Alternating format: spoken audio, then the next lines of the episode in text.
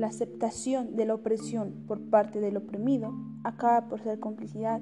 La cobardía es un consentimiento.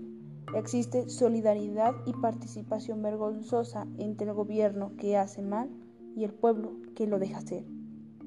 Público oyente, excelente día tengan. Mi nombre es Argelia Guzmán Sayago, alumna de la licenciatura en Derecho de la Benemérita Universidad Autónoma de Puebla, en el Complejo Regional Norte, sede Chinahuapan. El tema a tratar, el contrato colectivo de trabajo. Un contrato colectivo de trabajo es, según el artículo 386 de la Ley Federal de Trabajo, el convenio celebrado entre uno o varios sindicatos de trabajadores y uno o varios sindicatos de patrones, con el objetivo de establecer las condiciones según las cuales debe presentarse el trabajo de una o más empresas o establecimientos. Este contrato debe contener algunos requisitos, los cuales son 1. Nombre y firma de los contratantes. 2. Las empresas y establecimientos que abarca. 3. Su duración. 4. Las jornadas de trabajo. 5. Días de descanso y vacaciones. 6. Monto de los salarios. 7. Cláusula de la capacitación y adiestramiento de trabajadores. 8. Disposiciones de capacitación y adiestramiento de trabajadores iniciales. 9. Bases sobre fundación y funcionamiento de las comisiones. Y por 10, la ley establece que según como lo decidan podrán agregar otros.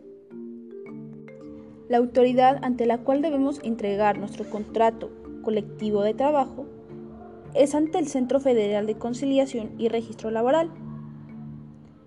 Para nuestro registro debemos considerar unos requisitos. Debe ser un escrito bajo pena de nulidad y para el registro de nuestro contrato se presentará la siguiente documentación. Documentación con que las partes acrediten su personalidad el contrato de trabajo, la constancia de representatividad a que se refiere el artículo 390 de la Ley Federal, el ámbito de aplicación del contrato colectivo de trabajo. Una vez entregada la documentación anterior, el Centro Federal de Conciliación y Registro Laboral deberá resolver sobre el registro del contrato colectivo dentro de los 30 días siguientes. Dicha resolución será notificada a las partes. Como podemos haber notado, para la celebración de un contrato colectivo del trabajo intervienen dos partes. La primera, uno o varios sindicatos de trabajadores y la segunda, uno o varios patrones o varios sindicatos de patrones. La constancia de representatividad es un requisito para el registro de nuestro contrato colectivo de trabajo. Y el mecanismo que hay que seguir para llegar a ella Primero, la solicitud para obtener la constancia de representatividad será presentada por uno o varios sindicatos ante el Centro Federal de Conciliación y Registro Laboral. Dicha solicitud será por escrito y contendrá el nombre de la parte solicitante, así como el domicilio en que se le harán las notificaciones correspondientes. Asimismo, deberá señalarse el domicilio y nombre o los datos de identificación de patrón o centro de trabajo así como la actividad a la que se dedica. Adicionalmente, la solicitud deberá acompañarse de un listado en el que se acredite que los sindicatos solicitantes cuenta con el respaldo de por lo menos 30% de los trabajadores cubiertos por el contrato colectivo. Dicho listado deberá incluir el nombre, CURP, fecha de contratación y firma autográfica de los trabajadores que respaldan el sindicato solicitante.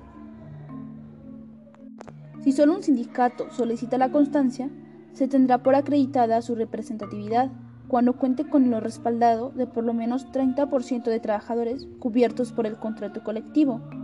En este caso, el contrato recabará ante las autoridades e instancias pertinentes la información necesaria para verificar que los trabajadores contemplados en el listado que presente el sindicato representen al menos el 30% de los trabajadores al servicio del patrón del que se solicita la firma de contrato colectivo de trabajo. De haber contenido más de un sindicato, El derecho a negociar y celebrar el contrato colectivo corresponderá al que obtenga el mayor número de votos conforme a las reglas contempladas.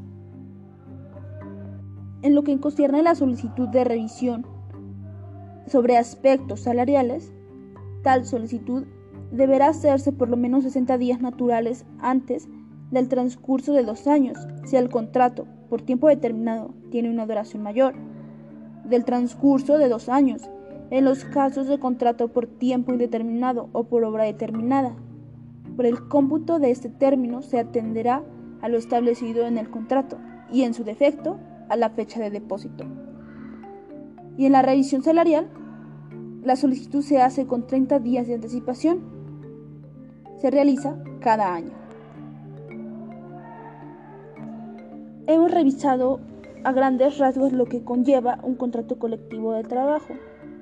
Hay que profundizar en cada uno de los temas para tener pleno conocimiento y difusión del tema.